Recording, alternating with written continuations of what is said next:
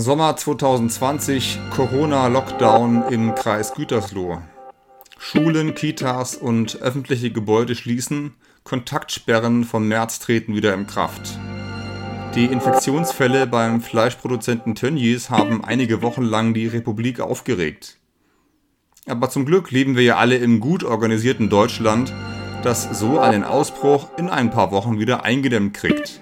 Irgendwann darf die allgemeine Bevölkerung doch noch in den verdienten Urlaub. Aber wie erleben die Leute, die nun wochenlang in Quarantäne landen, diese Situation? Es geht hier um Menschen aus Osteuropa, die seit Jahrzehnten als billige Arbeitskräfte in unserer Nachbarschaft unter teilweise extrem schwer erträglichen Verhältnissen wohnen und dort nun wochenlang eingesperrt werden. Wir reden von mehreren tausend Menschen. Offizielle Zahlen konnte ich nicht finden. Jedenfalls standen sie vor richtig dringenden Fragen. Wie lange dauert die Quarantäne? Wann kriegen sie ihre Testergebnisse? Was ist mit ihrem Gehalt? Und wer kauft wenigstens für sie sauberes Trinkwasser? Fassungslos erleben sie einen Staat, in dem für ihre Fragen scheinbar niemand so richtig zuständig ist. Emanuela war im Kreis Gütersloh als Rumänisch-Übersetzerin im Einsatz und hat dann einige Wochen lang aus privater Initiative überall mit angepackt. Heute packt sie aus. Wie fühlt es sich an, unter Tönnies Bedingungen zu arbeiten und vor allem zu wohnen? Was müsste passieren, damit wir unsere Nachbarn überhaupt als Teil derselben Gesellschaft wahrnehmen? In diesem Gespräch heute sollen diejenigen eine Stimme bekommen, die sonst nichts zu melden haben. Den Infektionsschutz nehmen wir hier in Gütersloh natürlich sehr ernst und treffen uns an der frischen Luft. Darum auch die Verkehrsgeräusche im Hintergrund. Viel Spaß mit dieser Episode von Gott ist links.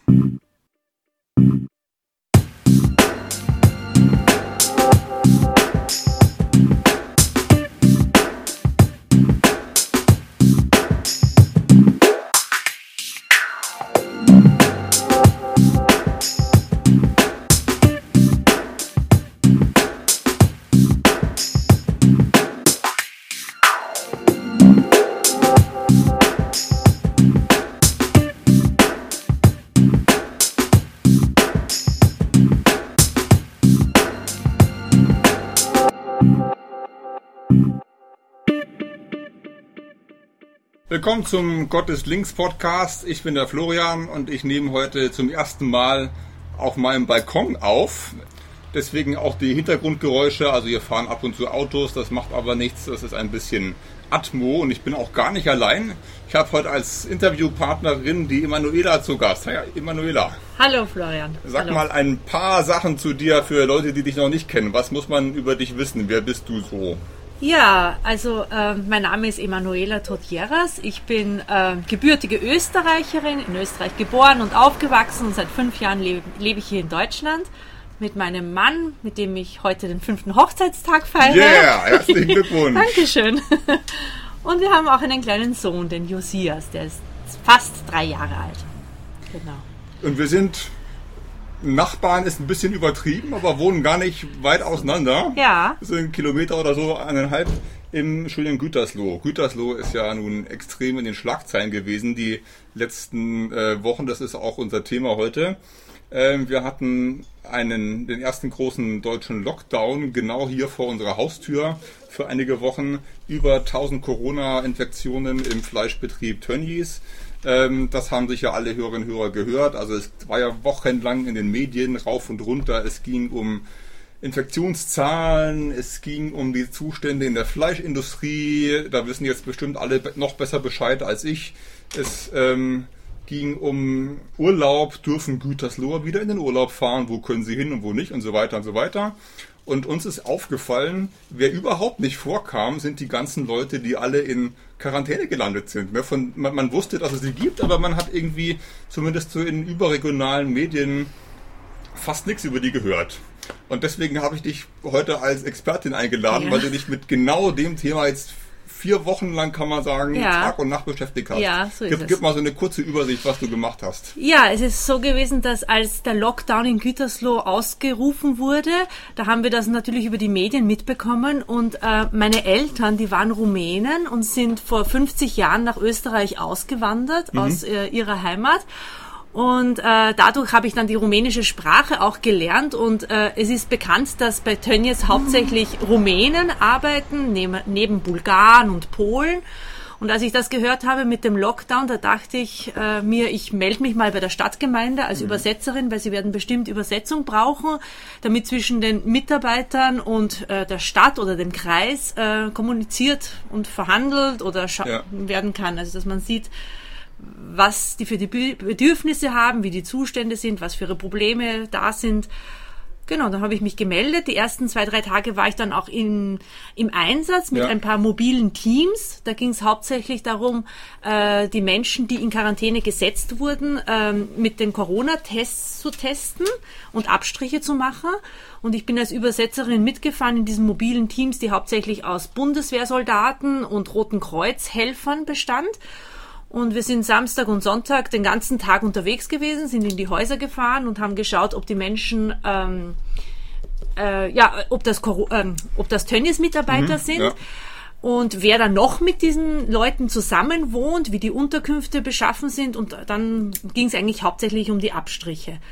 Und nach diesen zwei Tagen, wo ich einen Einblick bekommen habe, habe ich gemerkt, dass die Not der Menschen schon sehr, sehr groß Ja. ist und ihre Bedürfnisse auch äh, fast nicht gesehen werden, weil es ging ja hauptsächlich um die Corona-Abstriche und nicht so sehr darum, wie, wie kann man den Menschen jetzt helfen.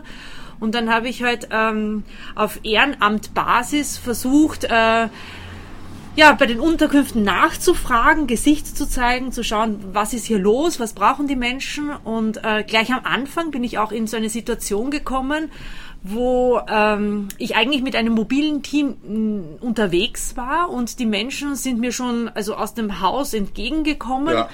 Und die waren alle sehr aufgebracht und wütend und auch verwirrt und Ja. verzweifelt, weil sie seit drei Tagen in Quarantäne waren und kein, keine Versorgung stattgefunden hatte in den dr- drei Tagen. Ja.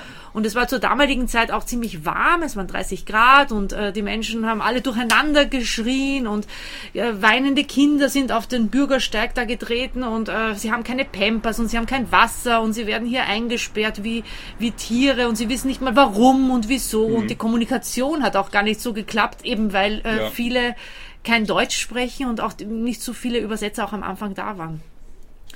Genau, und in dieses Chaos bin ich damit hineingekommen und habe gesehen, okay, was, was kann ich jetzt machen? Was soll ich tun? Weil von, von der Stadtgemeinde war auch ein, ein großes, oder vom Kreishaus war ein großes Chaos am Anfang gegeben, weil die Leute nicht, ähm, also es gab Listen von Ja. Und äh, die, die Le Leute waren nicht in den Unterkünften, die auf diesen Listen vorhanden waren. Ja. Also manche sind äh, irgendwo untergekommen oder weggegangen oder vielleicht auch nach Rumänien oder in, in ihre Heimatländer zurückgegangen. Manche sind in andere Unterkünfte hin und her geschoben worden, weil ja äh, ein bisschen die Gefahr auch bestand, äh, sie, sie haben etwas Unerlaubtes getan. Es war auch Angst da, nicht nur vor dem Virus, aber auch vor dem, dass man selber schuld war an dem Virus. Und äh, genau, durch dieses Chaos ähm, ja, habe ich auch gemerkt, dass die Versorgung klappt nicht Genau. und äh, Also du hast dich in die Versorgung eingeklinkt. genau, richtig. Äh, und äh, ähm, ehrenamtlich heißt, das, das war letztendlich alles deine private Initiative. Ne? Ja. Also ich habe das ja beobachtet, du hast ähm, äh, geguckt, wo ist, wo ist Not groß oder wo gibt's Kontaktpersonen, wo wohnen Leute, die lange in Quarantäne sind, wer braucht was, wer geht Ja. einkaufen für die. Genau. Ähm, teilweise haben wir über so eine WhatsApp-Gruppe das organisiert, äh, raus, versucht rauszukriegen, wo kriegen wir das Geld her, wo muss das Zeug hin. Das war alles nicht einfach, aber es war möglich. Aber es war eine reine Richtig. Privatinitiative. Das Richtig. heißt, du warst dann auch nicht mehr für die Stadt tätig danach richtig. oder parallel nee. auch noch. Nee, das Mhm. waren nur die ersten drei Tage und dann war ich nicht mehr für die Stadt tätig. Aber das hast du ja jetzt im Grunde drei, vier Wochen am Stück gemacht.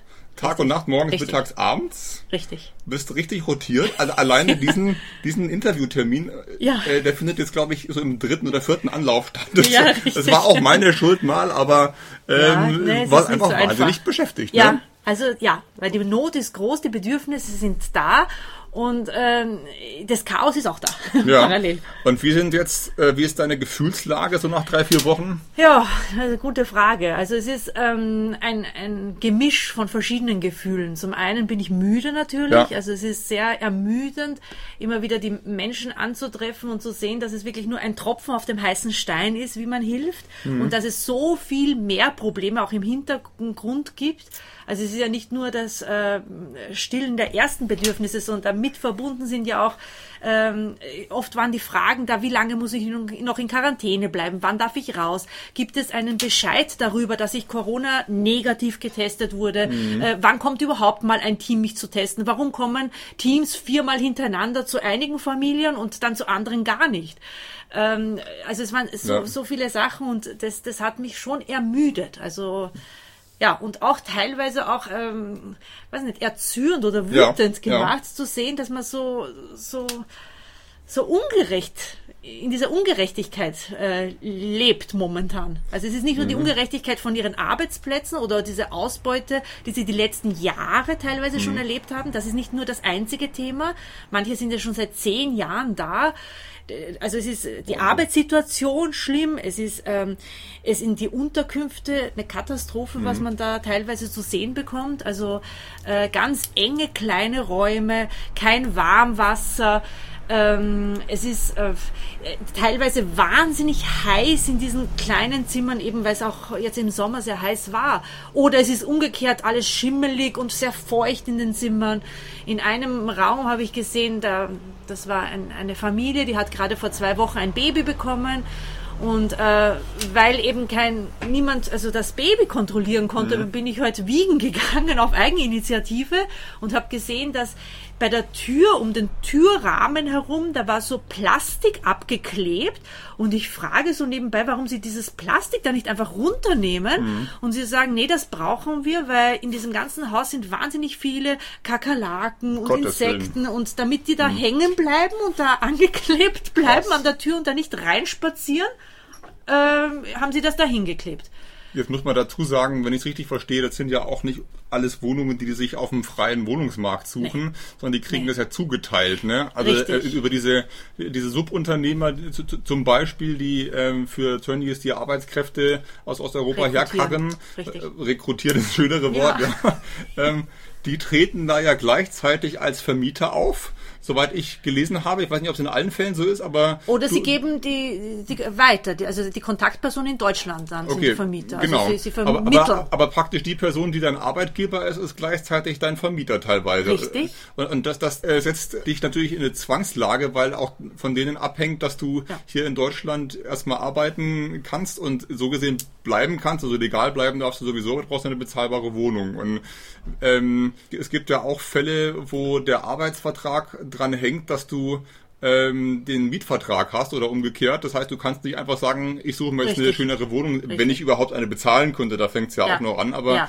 das, das muss man jetzt mal klarstellen. Die sind ja in solchen Verhältnissen ja. gefangen letztendlich. ne? Und also praktisch gefangen immer schon. Und jetzt werden sie auch noch vom Staat in diesen Wohnungen in Quarantäne gesetzt. Ne? Ja. ja.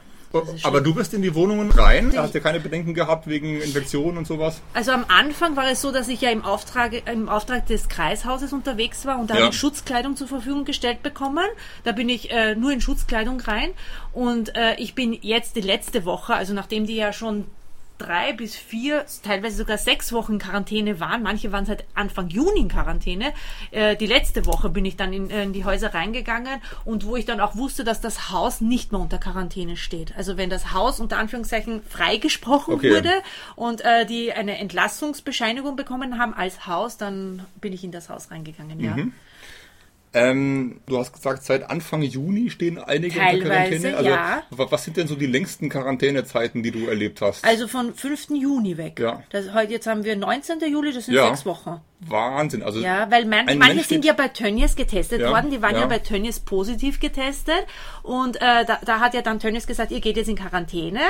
Und äh, wie der große Ausbruch kam, da waren ja die schon teilweise unter, also zwei, drei Wochen in Quarantäne und wurden dann vom Kreishaus dann nochmal getestet. Ja. Weil das Kreishaus hat gesagt, ne, wir schauen uns das nochmal an, ob das wirklich so ist. Und, und dann sind sie praktisch nach dem Test nochmal mehrere Wochen in Quarantäne. Genau, weil dann sind sie offiziell vom Staat in Quarantäne gesetzt worden. Okay. Also vorher waren sie drei Wochen vielleicht von, von der Firma teilweise und die anderen Genau, dann, dann vom Staat haben sie gesagt, jetzt schließen wir Tönnies zu und jetzt sind sie offiziell unter Quarantäne. Dass man das sich auch nochmal vorstellen kann, eine Quarantäne heißt ja, du bleibst so lange drinnen, bis du praktisch es ausgestanden haben genau. könntest, wenn du es vielleicht hast. Das bedeutet, genau. dass der er musste mich korrigieren, wenn ich was Falsches sage, dass der positiv getestete zwei Wochen in Quarantäne bleibt, weil ja. es dann vorbei ist. Ja. Dass aber alle anderen ja. quasi vier Wochen bleiben, weil Richtig. sie haben ja jetzt ja zwei Wochen Zeit, sich anzustecken. Ja. Man weiß nicht, ob sie sich angesteckt haben. Und dann für den Fall, dass sie sich angesteckt haben, bleiben sie nochmal zwei Wochen in Quarantäne und Richtig. es sind dann insgesamt vier Wochen. Richtig, ohne Corona positiv getestet worden zu sein.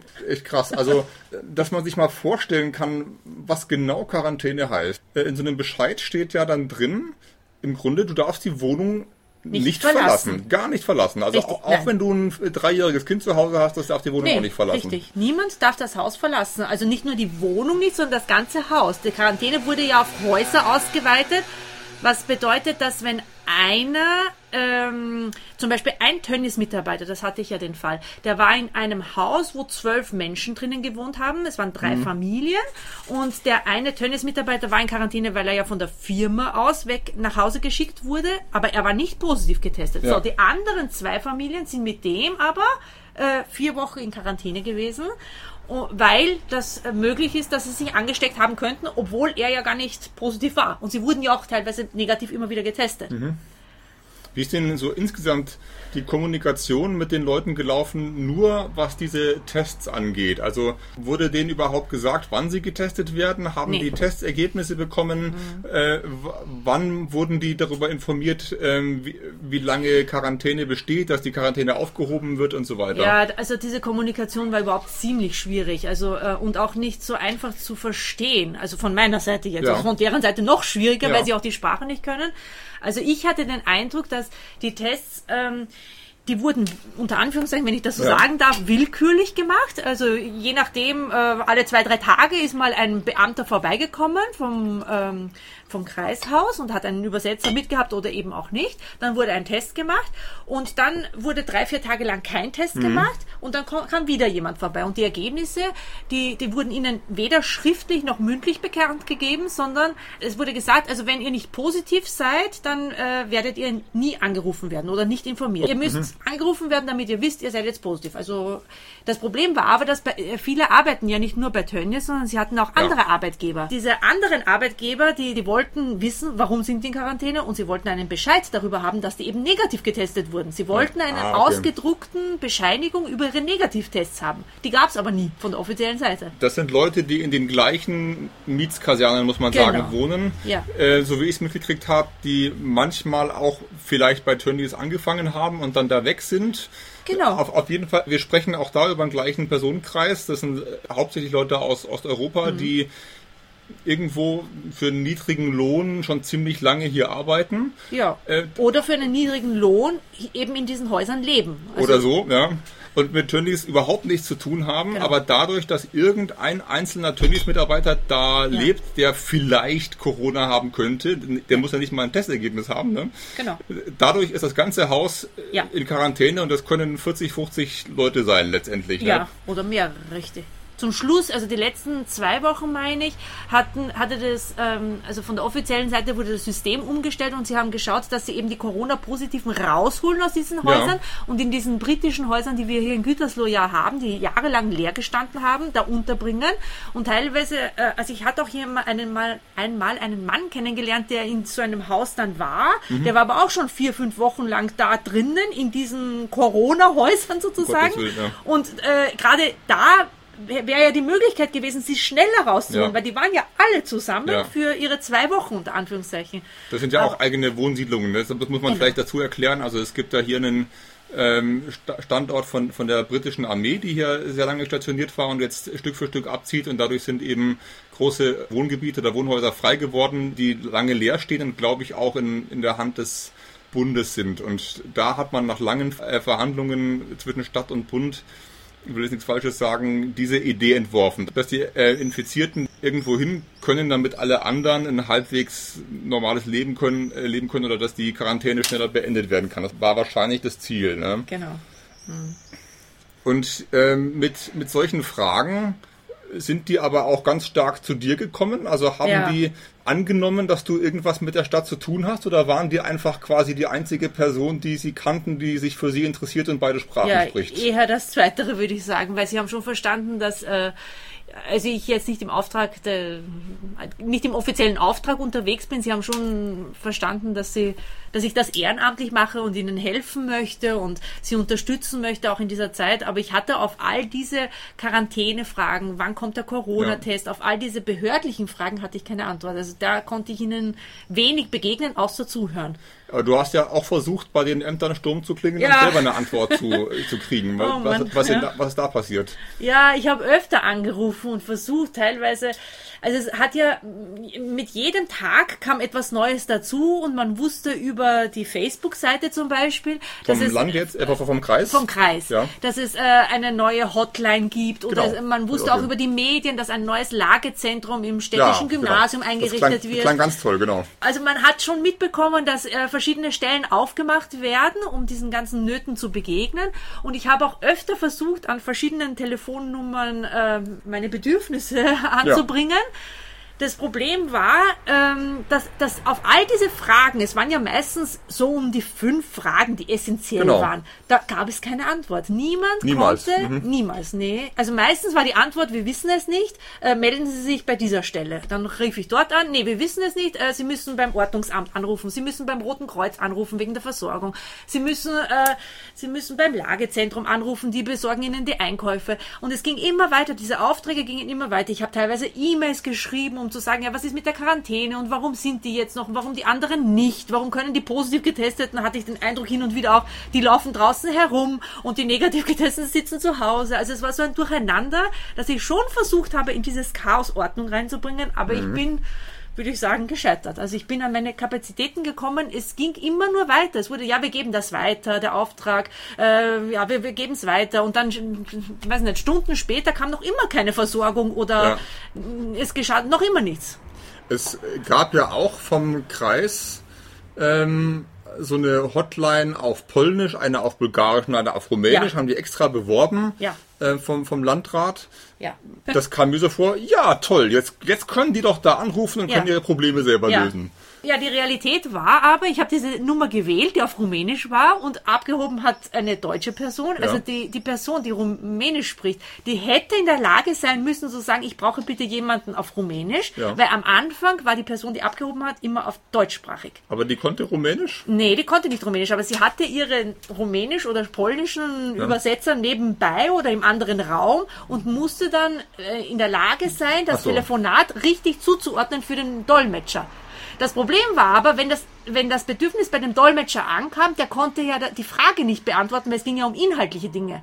Und der musste das wieder zurückspielen an die Person, die im Lagerzentrum saß. So war das immer so ein Ball, der hin und her geschossen wurde zwischen Telefonat, also Telefonierer, äh, Dolmetscher, dann die vom Lagezentrum, die die Frage beantworten so. sollten und dann wieder Dolmetscher zurück und wieder hin und her. Ach so, das heißt, der, die, die Person im Lagezentrum, ähm, die hat praktisch mit zwei Leuten gleichzeitig telefoniert. Richtig. Mit dem, der mich anruft, mit dem Bulgarer und dann mit dem bulgarischen Übersetzer. Richtig. Und, da, und dabei kam wahrscheinlich nicht viel brauchbare Infos Nee, raus. weil die auch die Antworten nicht hatten. Also die, wenn okay. es um zum Beispiel Versorgungsfragen ging, dann Das heißt war das ja. Rote Kreuz oder das Ordnungsamt dafür zuständig. Wenn es um Quarantänemaßnahmen ging, war das Ordnungsamt dafür zuständig. Äh, wenn du da beim Ordnungsamt angerufen hast, äh, entweder es hob keiner ab oder es Okay. konnte, also das ging ja auch verstehe. oft. Also, deine Erfahrung war, wenn du auf Deutsch anrufst, dann sagt man dir auf Deutsch, ist es keiner zuständig. Und die bulgarische Hotline hat den Mehrwert, dass man jetzt sich jetzt auf Bulgarisch die Info abholen kann, dass keiner Genau, zuständig ist. richtig, genau, ja, auch ein bisschen, äh, also, weiß nicht, auch das Gefühl zu vermitteln, wir hören dir zu und Ja. es ist jemand da, Das es spricht ist- eine Sprache. Das dachte ich auch. Das ist ganz stark Symbolpolitik. Also es, es, es wirkt natürlich auch so auf die Bevölkerung, die da mit draufschaut, sehr, sehr beruhigend, wenn ich sehe, ja, der, der Landrat, der hat sich da was einfallen lassen, der ist auch an diesen Leuten ganz nah dran. Es gibt drei verschiedene Nummern in drei Nee, verschiedenen die waren gar nicht Sprachen. verschieden, Florian. Ach so. Nee, nee, es war eine Nummer. Ich habe die extra kontrolliert. Es war die gleiche Okay. Nummer für alle drei Sprachen. Gut, dass du genauer hingeschaut hast Ja. als ich.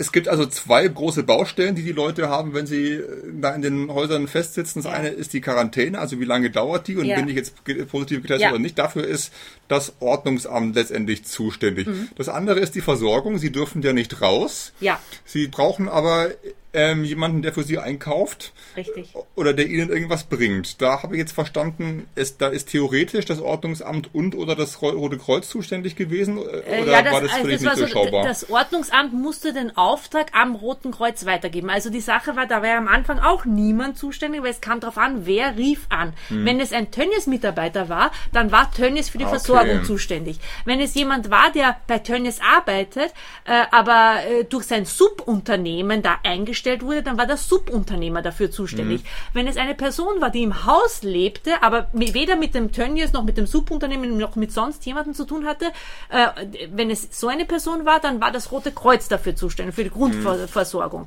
Hat dann das äh, nochmal die Zwischenfrage und hat dann das Ordnungsamt diese Zuständigkeiten selber sortiert und gesagt, okay, jetzt rufen wir den Subunternehmer an oder hat das Ordnungsamt gesagt, wir sind nicht zuständig, rufen Sie bitte Ihren Subunternehmer Das an? kann ich leider nicht beantworten, Okay, aber ich nehme, also äh, mir haben sie meistens gesagt, sie sind dafür nicht zuständig, die Subunternehmer müssen sich um die Versorgung kümmern. Ja, aber nicht zuständig ist eine klare Aussage. Das heißt, Ja, aber ich weiß nicht, ob sie den Subunternehmer angerufen haben und Eben. sich darum gekümmert haben. Ja. Schlussendlich war es ja so, Ja. dass die Leute da gesessen sind und kein Wasser hatten. Bei 30 Grad Hitze.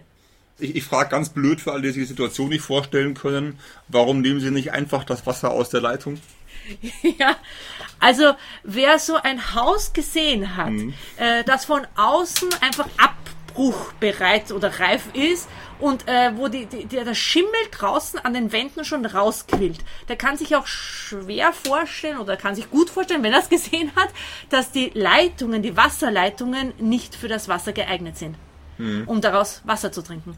Die Wasserleitungen sind teilweise verrostet, ähm, weil ich es ja gesehen habe. Der Wasserhahn hängt irgendwo krumm herum.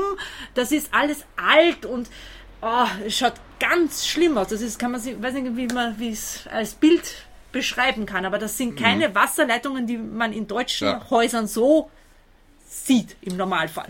Äh, Das ist irgendwie eine ganz erstaunliche Parallelwelt, die Ja. direkt in unserer Nachbarschaft Ja. liegt. Ja. Also ähm, ist auch, das ist ja von deinem Haus wieder 200 Meter oder so zu Fuß. Ne? Genau, ja. Ähm, in einer in Anführungszeichen normalen deutschen Nachbarschaft Ja. lebt, leben Leute schon vorher jahrelang unter komplett anderen Bedingungen. Ja, es ist eine Parallelgesellschaft, die seit Jahren hier existiert und auch akzeptiert wird, unter Anführungszeichen. Jetzt muss man ein bisschen äh, aufpassen. Parallelgesellschaft ist ja so ein äh, rechter Kampfbegriff. Damit so. meinen wir jetzt nicht, dass, dass wir den Leuten vorwerfen, dass die da äh, ihr eigenes Leben leben und sich nicht integrieren, sondern es ist ja eher umgekehrt so. Die werden ja ähm, aus dem restlichen Leben rausgehalten. Ja. Die können gar nicht auf den freien Wohner Wohnungsmarkt Nee. und haben auch nicht so richtig die Chance auf den Nee. freien Arbeitsmarkt. Ne? Richtig, also sie kommen ja hierher oder werden hierher gebracht. Die Arbeitszeit bei Tönnies, die fängt um 3 Uhr in der Früh an oder sie werden um 3 Uhr in der Früh abgeholt von zu Hause. Die arbeiten bis 5 Uhr nachmittags, also 14 Stunden durchgehend. Die Wahnsinn. werden 8 Stunden davon bezahlt. Ja. Das andere sind alles Überstunden, die, die muss man heute machen, weil das gehört dazu, aber da Mhm. Ja. sehen sie keinen Pfennig davon. Und äh, dann kommen sie um 5, Schrecklich. 6 Uhr am Abend nach Hause, sind müde in ihren engen Wohnungen. Äh, mir hat eben eine die junge Mutter, die eben vor zwei Wochen das Kind äh, bekommen hat, hat mir erzählt, also ich habe da keine Kraft mehr, die ist 24 Jahre alt und junges Mädchen, Ja, ja. dynamisch. Ich habe keine Kraft mehr, dann noch zu kochen oder irgendwie Wäsche zu machen. Ich lege mich hin und schlafe dann bis um 3 Uhr in der Früh wieder. Und ihr Mann hat mir dann erzählt, ja, nach drei Monaten habe ich sie schon zur Arbeit geschleppt, als wäre sie ein Baby. So, also als Baby hätte ich sie da auf Händen dorthin getragen, weil die Arbeitsbedingungen auch oder die Verhältnisse dort vor Ort sind wahnsinnig anstrengend. Also die stehen ja den ganzen Ja. Tag und eng aneinander und äh, äh, und, äh, den, also, und müssen eben dieses Fleisch zerhacken da und äh, haben auch teilweise, manche haben ganz schwere Verletzungen an den Armen und die Mutter eben hat mir erzählt, einmal wäre ihr der, der, das Messer fast ausgerutscht und in den Bauch reingerutscht und um äh, Gottes Willen. während sie Ja. da diese, diesen Schweinshaxen da zerlegt und, äh, und äh, genau, und manche hätten wohl, also es gibt wohl einen Unterschied zwischen der Arbeitskleidung von Ja. manchen Leuten, die werden, einige hätten wohl festere Arbeitskleidung und andere wenig festere. Ich weiß nicht, also die, die, die machen ganz schwer, schwere körperliche Arbeit. Und es ist ihnen sehr wohl bewusst. Es ist ihnen auch das Psychische bewusst, den meisten zumindest. Ja. Als du diese Geschichte gehört hast mit dem, mit dem Messer und dem äh, Fleisch zerlegen, ähm, hättest du da im Anschluss eine Wurst essen können oder wäre dir da der Appetit vergangen? Wahrscheinlich, aber das Zweitere. Also es ist schon schlimm. Also mir, ist- mir ist auch jetzt gerade durch Corona der Appetit auf Fleisch komplett. Also ich, ich wollte ja sowieso Äh, vergangen. schon äh, bei dem Thema so ein bisschen zurückstecken. Es gibt ja ganz viele Ja. Probleme beim Fleischessen, Klima und so weiter. Aber wenn halt praktisch die ganze Region runterfährt und, und dadurch äh, mal so mit der Lupe drauf geschaut wird, was in so einem Betrieb passiert, da kann ich seit einem Monat keine Wurst essen. Das ist einfach so. Ne? Vielleicht, vielleicht habe ich es irgendwann wieder verdrängt. Ähm, ähm, das ist jetzt ein Beispiel, wo die ganze Familie nach Deutschland kommt und ähm, praktisch Ja. äh, beide zusammen hier arbeiten. Gibt Ja. es auch äh, Fälle, wo, da sind ja auch viele Fälle begegnet, wo nur einer kommt und dann das Geld nach Hause schickt oder ist das gar nicht mal so der Normalfall? Also meistens versuchen die Eheleute schon zusammenzukommen, Ja. zumindest habe ich den Eindruck gehabt. Was aber öfter passiert, ist, dass sie hier die Kinder bekommen und die Kinder da bei den Großeltern zurückschicken. Wenn die ein, zwei Jahre alt Okay. sind, dann schicken sie die Kinder in ihre Heimat zurück. Und die, das, also dieses, Pro- die Problematik kenne ich aus Rumänien selber schon. Ja. Dass viele äh, Kinder elternlos in Rumänien aufwachsen und bei den Großeltern, also mit einer anderen Generation zusammen aufwachsen. Und ja, hin und wieder gibt's auch, dass ganze Familien dann hierher kommen und hier arbeiten, aber wieder äh, in Rumänien leben oder auch Mhm. Häuser kaufen und Häuser bauen. Aber die schicken, schicken sie die Kinder zurück, weil sie das Gefühl haben, hier ist kein Ort für Kinder oder wir Nee. können für die Kinder nicht da sein Nee, oder das ist das mehr glaub so eine nicht. kulturelle Sache? Nee, ähm, ich glaube einfach, weil sie keine, also sie haben nie- niemanden, der auf das Kind schaut. Sie müssen arbeiten. Theoretisch haben sie jetzt Zugang zum ganz normalen Ja. Betreuungssystem. Ne? W w- wissen die das?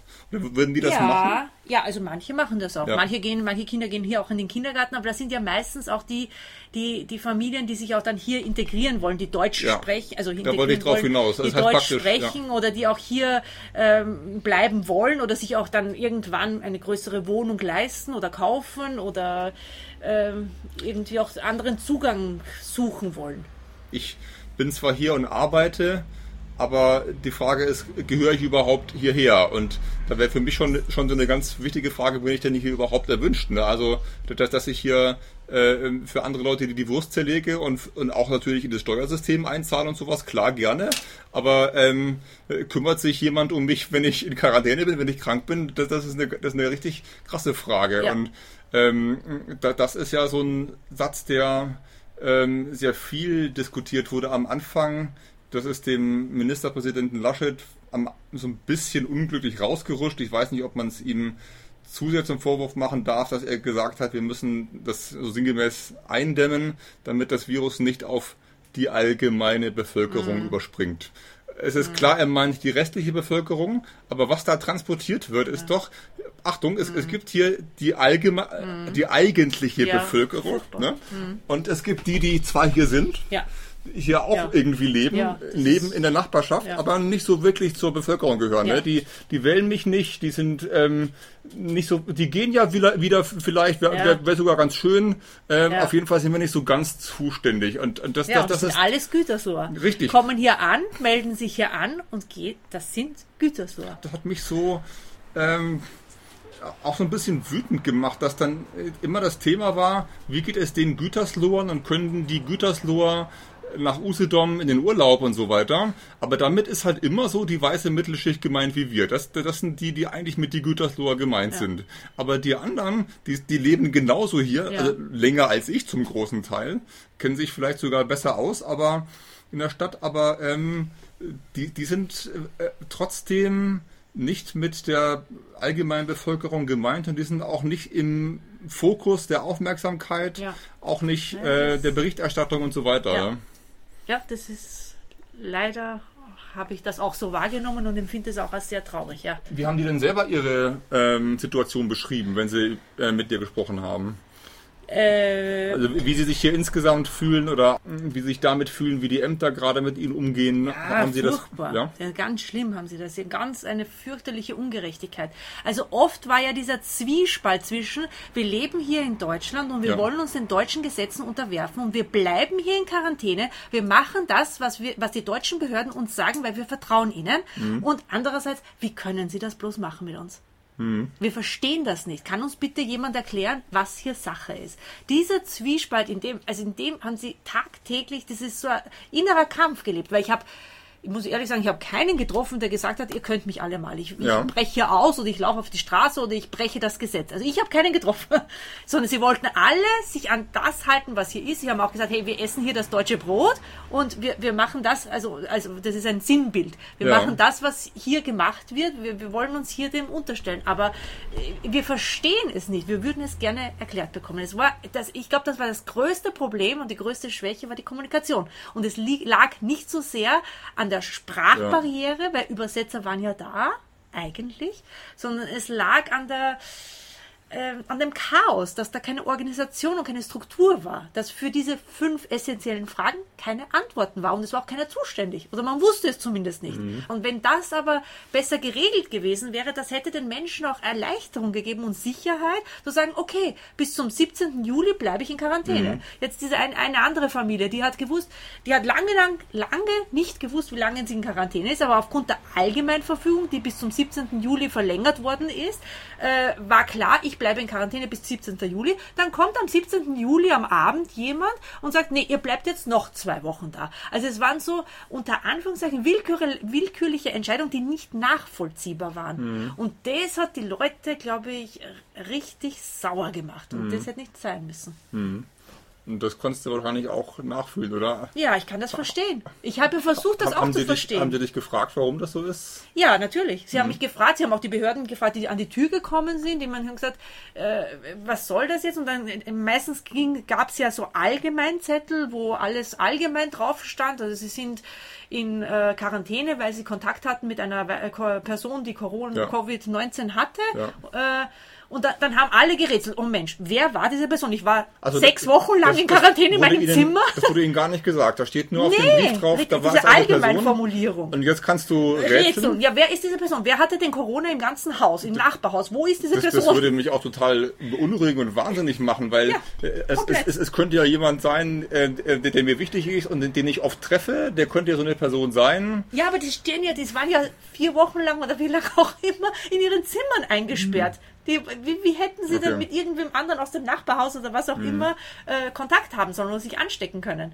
Und dann kommt dieser Bescheid und zwei Tage später, das ist ja jetzt dieser Fall gewesen, kommt dann eine andere Behörde und sagt, oh, wir haben uns geirrt. Mhm. So, aber diese psychisches, diese Psyche, die, die, es geht mal auf, mal ab, mal hin, mal her und das macht die fertig. Das ist aufreibend bis zum geht nicht mehr.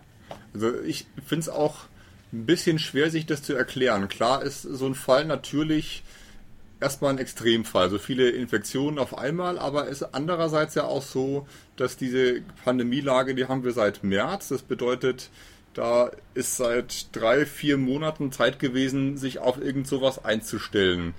Und dann, ähm, also ich spekuliere jetzt nur ein bisschen rum, aber ich kann mir, also ich frage mich, wie kommt so eine Entscheidung zustande?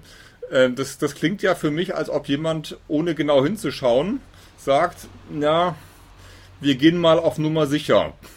Und- Und für wen gehen wir auf Nummer sicher? Für die allgemeine Bevölkerung. Das kann sein. Weiß es nicht. Ähm, es ist ja auch deswegen interessant, weil das Image, das die Deutschen von sich selber haben, vielleicht auch im Ausland haben, das kannst du jetzt besser sagen als ich, weil du insgesamt mehr im Ausland unterwegs warst. Das Image, was die Deutschen gerne über sich selber hören würden, ist, dass sie furchtbar gut organisiert sind. Dass das hier alles mega effizient läuft und jeder für was zuständig ist und so weiter. Und in solchen Situationen ist es interessanterweise überhaupt nicht so. Ne? Ähm, Also ich muss auch sagen, als Österreicherin hätte ich mir das am wenigsten erwartet, Ja? hier anzutreffen. Ja. Ja, weil auch Das- in Österreich hat man dieses Image Genau. und auch wenn man hierher kommt. Hm. Hat sich dein Bild von Deutschland dadurch auch nochmal verändert? Ja, teilweise vielleicht. Also ich weiß, dass wir es sind alle Menschen, wir haben alle kulturelle Eigenheiten, es gibt Vor- und Nachteile. Ich hätte also ich hätte das nicht für möglich gehalten, dass das so ein Chaos gibt. Also Ja. die, die, man weiß schon im Allgemeinen, dass die Deutschen, äh, falls man überhaupt vom Deutschen reden kann, Ja, ja. aber dass es eine kulturelle Eigenheit ist, dass sie sehr gut organisiert sind und dass das äh, jetzt nicht so geklappt hat, wie man sich das gewünscht hätte. Aber ich bin mir auch gar nicht so bewusst, ob das äh, überhaupt so angekommen ist, ob man, ob man das mitbekommen hat, dass das so ein Chaos ist oder noch immer vorherrscht. Und ob Ja, sich die, mein diese, Bild diese ganzen. Einfragen sind ja bei Ihnen aufgelaufen. Ne? Also ich, ich kann ja sagen, äh, wenn, wenn, wenn mich jemand anruft und sagt, äh, hallo, hier klappt was nicht, Ja. entweder ich mach's zu meinem Problem oder mach's nicht. Ne? Also Genau. so, so nach einigen Wochen kann sich daran ja was verändern. Aber, aber es ist ja, Ja, aber es war ja ne? keine zuständige Person, die diese fünf Fragen beantworten hätte können. Wer, Mhm. wer wäre es denn gewesen? Ja. Also erwartet hätte ich es mir wenigstens von der obersten Spitze, sage ich mal so, von der obersten politischen Spitze, dass die weiß, was zu machen ist. Also F- Fragen heißt praktisch, äh, bin ich positiv oder negativ, wie lange muss ich noch bleiben, äh, wer, wer kommt für mich wer an? ist für meine Versorgung zuständig? Äh, wer, ähm, was ist mit meiner Quarantäne? Ja. Was ist meine, mit meinem äh, Corona-Test? Mhm. Das wäre es ja eigentlich schon. Das sind die drei Hauptfragen. Genau. Ähm, f- zur Versorgung habe ich eine Frage. Also da, da haben wir uns zu, zu Hause auch ein bisschen Gedanken gemacht. Es ist ja so, da braucht jemand äh, zunächst mal einfach jemand, der für ihn einkauft. Äh, ma- manchmal gibt es eine Einkaufsliste. Es, es gab auch so Care-Paket-Aktionen vom DGB und da war unsere Frage, wenn ich jetzt mithelfen will, ne, wie trete ich auf?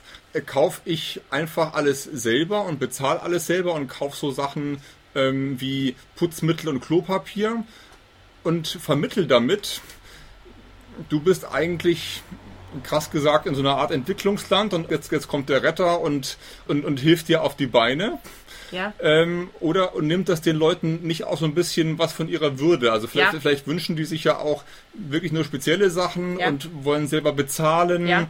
Ja. Wie, wie ist so nach drei, vier Wochen deine Gesamtwahrnehmung auf das Phänomen? Ja, ist eine schwierige Sache, weil am Anfang war das sicherlich so. Also am Anfang hat ja niemand damit gerechnet, dass er vier bis sechs Wochen lang, teilweise auch acht Wochen lang in Quarantäne sitzt. Am Anfang, äh, als die Versorgung nicht äh, einheitlich geregelt war, da brauchten die Leute nur jemand, der ihnen einkaufen geht und sie hätten das bezahlen können und wollen und sollen. So, äh, aber nachdem sie zwei, drei Wochen in Quarantäne waren und auch gemerkt haben, also das war auch übrigens so eine Frage, sie haben ja dann gemerkt, was ist eigentlich mit meinem Lohn? Bekomme ich mein Gehalt oder bekomme ich ihn ja nicht? sehr gut. Mhm. Mit dieser Werksverträge war Ja. das ja lange ein Hin und Her und ist noch immer, glaube ich, uneindeutig, wie viel Prozent sie von ihrem Gehalt ausbezahlt bekommen. Und dann eben nach zwei, drei Wochen kam diese Frage hinzu, du, ich habe keinen Lohn bekommen, ich habe kein Geld auf mein Konto. Außerdem, wie komme ich an einen wie komme ich an einen Bankomat ran, also einen Geldautomaten, dass ich überhaupt einmal Geld abheben kann, damit Ja. ich irgendwen bezahlen kann? Das war ja auch ein Riesendilemma. Da ist auch die Frage, willst du jemanden, der für dich einkauft, deine Bankkarte geben und deine Geheimzahl? Ja, genau. Also da, äh, da kam dann schon auch diese Frage mit ins Spiel, kann ich mir das überhaupt leisten, was wer anderer mir einkauft? Ja. Weil äh, jeder kauft ja unterschiedlich ein, auch pra preiskategorisch.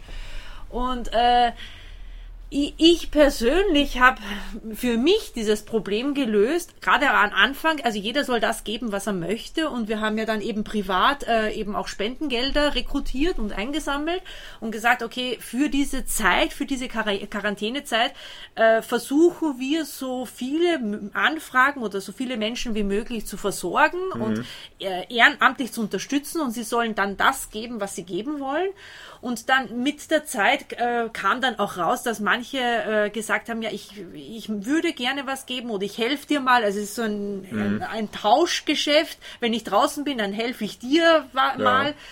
Ähm, genau, das ist so ein bisschen eine schwierige Frage, weil man kann sie aus allen, hoppla, aus allen verschiedenen Perspektiven durchleuchten. Es ist nicht so eindeutig. Also sie bezahlen zu lassen, das wollte ich nicht. Also ich wollte Ja. es nicht, ja nee, eins zu eins wollte ich sie nicht bezahlen lassen, weil ich mir auch gedacht habe, äh, also wenn jemand unbedingt möchte, dann wird er das machen. Mhm. Aber ähm, sie kommen aus eher einfacheren, ärmeren Ja. Verhältnissen. Und sie, sie leben hier in Deutschland auch unter eher einfachen, Auf ärmeren. Verhältnissen. Ja. Und für vier Wochen, oder ich dachte ja am Anfang, es wären zwei Wochen, aber für vier Wochen äh, kann man ihnen auch mal was unter Anführungszeichen zurückgeben Mhm. oder sie beschenken oder ihnen äh, auch auf finanzielle Art eine Mhm. Hilfeleistung geben. Und viele haben sie auch in Anspruch genommen. Es ging ja auch nicht nur ums Einkaufen, sondern auch um Babysachen oder Ja. einen Kinderwagen mal organisieren oder äh, Ja, das, Ist, das ist eine besonders rührende Geschichte. Also dieses Baby ist ja in der Quarantänezeit äh, geboren. Ja. Die Eltern wa- hatten, waren die positiv getestet? Ja. Ja. Okay, und das, das heißt, die, die Mutter musste in den Kreissaal und der Ja. Vater durfte nicht, Nee, oder? nee, nee.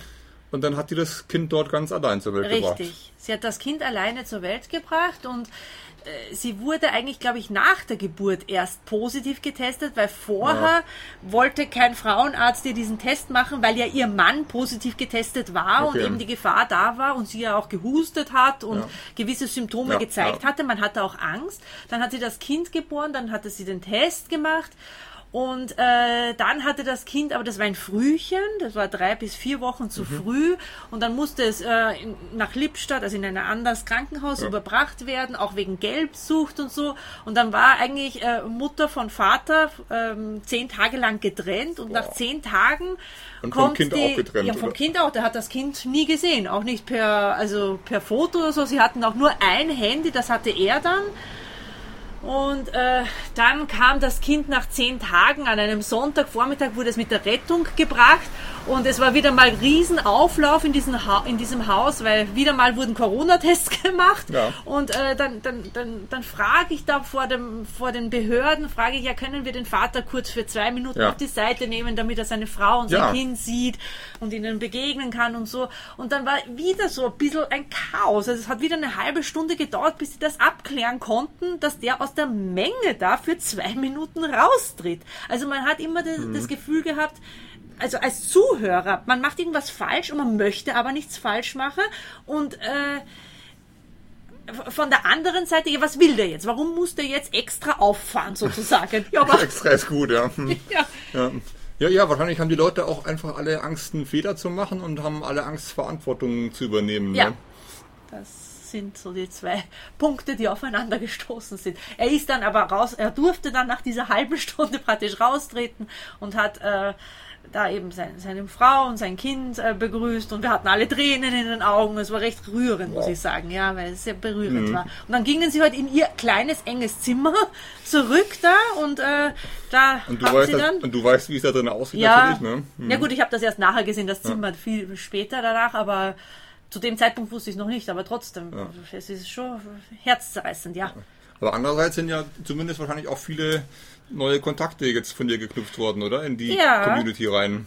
Ja, ja, also ein paar. Also gut, es waren ja an die, ich, ich nehme mal an, es geht um 30.000 Menschen, die jetzt in Quarantäne gesessen sind. Wir wow. haben 7.000 Mitarbeiter, die bei Tönnies arbeiten, plus Ehefrau, plus Leute, die mit ihnen im Haus sind. Also das ist jetzt meine 30, Schätzung. Okay, ja. Das ist jetzt keine offizielle, ja, ich, ich schätze ich, so ich ungefähr. Das, ich schaue das nach, das aber ich glaube, die, die Größenordnung ist bestimmt nicht total verkehrt. Ja, so an die, weil ich meine, in einem Haus waren ja meistens, wenn da 100 Leute gelebt haben, dann waren meistens zwei, drei Tönnies-Mitarbeiter. Und mhm. was ist mit den anderen 90?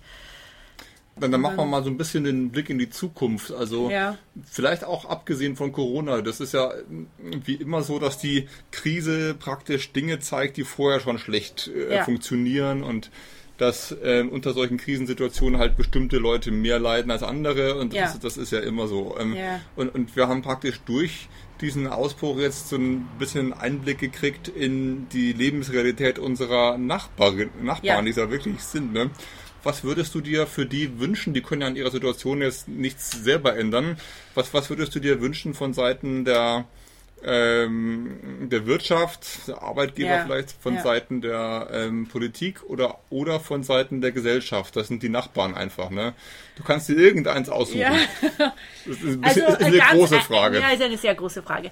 Also ganz einfach wünsche ich mir, dass die Leute ordentlich angestellt werden, dass die ordentliche Arbeitsverhältnisse haben, dass die äh, geregelt arbeiten, dass die nicht so wahnsinnige Überstunden machen und mhm. wenn sie es machen, dass sie ordentlich bezahlt werden dafür. Ich wünsche mir, dass, dass die Arbeitsverhältnisse und damit verbunden auch die Wohnverhältnisse, ja. dass die wesentlich unserem Standard hier in Deutschland angepasst werden. Ja. Weil das kann nicht sein, dass dieses Ungleichgewicht so enorm ist, nur weil das eben äh, Arbeiter aus dem Ausland sind. Das, das darf es nicht geben, ja. aus meiner Sicht. Also ich wünsche mir, dass da äh, die Politik oder die Wirtschaft oder wer auch immer sich verantwortlich weiß darüber, dass der das in die Hand nimmt und sagt, das müssen wir ändern. Die müssen fest angestellt werden, die müssen ordentlich bezahlt werden, die müssen ordentlich leben können. Die Kinder müssen hier, das ist mir auch ein großes Anliegen, nicht nur die Kinder, aber auch die Kinder müssen hier integriert werden, dass sie Deutsch sprechen, dass sie äh, mhm. Deutschkurse machen, Integrationskurse, dass das zu ihnen zur Verfügung gestellt wird und dass es, ähm, ja, dass es dass es das nicht gibt, dass die Leute zehn Jahre da sind Ja.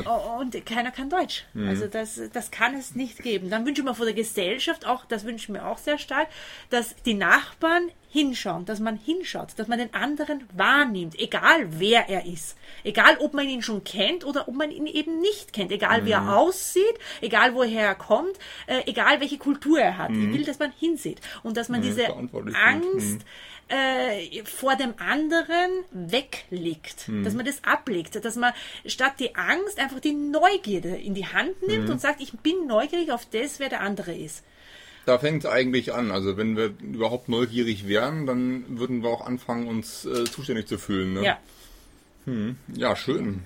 Das ist eigentlich schon fast ein schönes Schlusswort, aber das will ich dir nicht wegnehmen. Was ist dir noch besonders wichtig in dem Ja. Zusammenhang? Was würdest du gerne unbedingt loswerden? Was ist das, was vielleicht viel zu wenige wissen und viel mehr mal wissen und sehen sollten?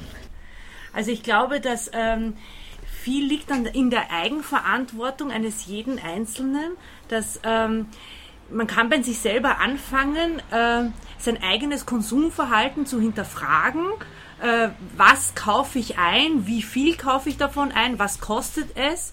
Äh, also sein, sein, auch sein Fleischkonsum oder ja, alles, was mit, mit, mit diesen Ungerechtigkeiten auch in Verbindung steht, dass man das hinterfragt. Was, was für Fleisch kaufe ich? Wie werden die Tiere gehalten? Wie teuer ist es? Äh, wie sind die Arbeitsbedingungen damit verknüpft, dass ich dieses Fleisch überhaupt erhalte? Dass man an sich selber versucht zu arbeiten und das zu verändern. Ähm, ein weiterer Aspekt ist natürlich auch, dass die Leute, die hier unter schweren Arbeitsbedingungen hier auch leben und arbeiten, äh, kommen ja aus Kulturkreisen, wo die Nachbarn sehr viel wert sind.